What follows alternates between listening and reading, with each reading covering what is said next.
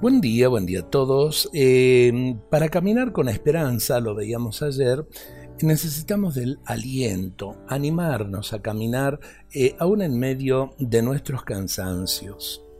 El Salmo 147 nos dice así, Él envía su mensaje a la tierra y su palabra corre veloz. Manda la nieve como lana, esparce la escarcha como ceniza. Envía una orden y se derriten, sopla su aliento y corren las aguas.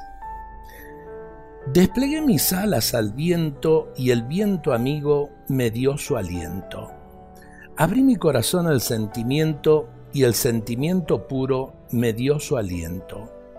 Abrí a mi amigo mis sentimientos y él, mi amigo, me dio su aliento.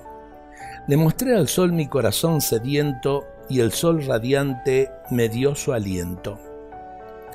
Vientos, silencios y corazón sediento solo se sacian allí en tu aliento.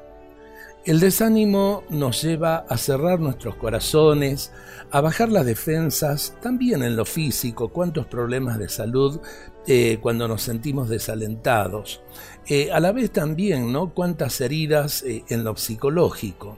Necesitamos del aliento, del aliento del que tengo al lado de mi hermano, pero también del aliento de Dios, es decir, que nos fortalezca en la esperanza para poder caminar eh, sin desánimos.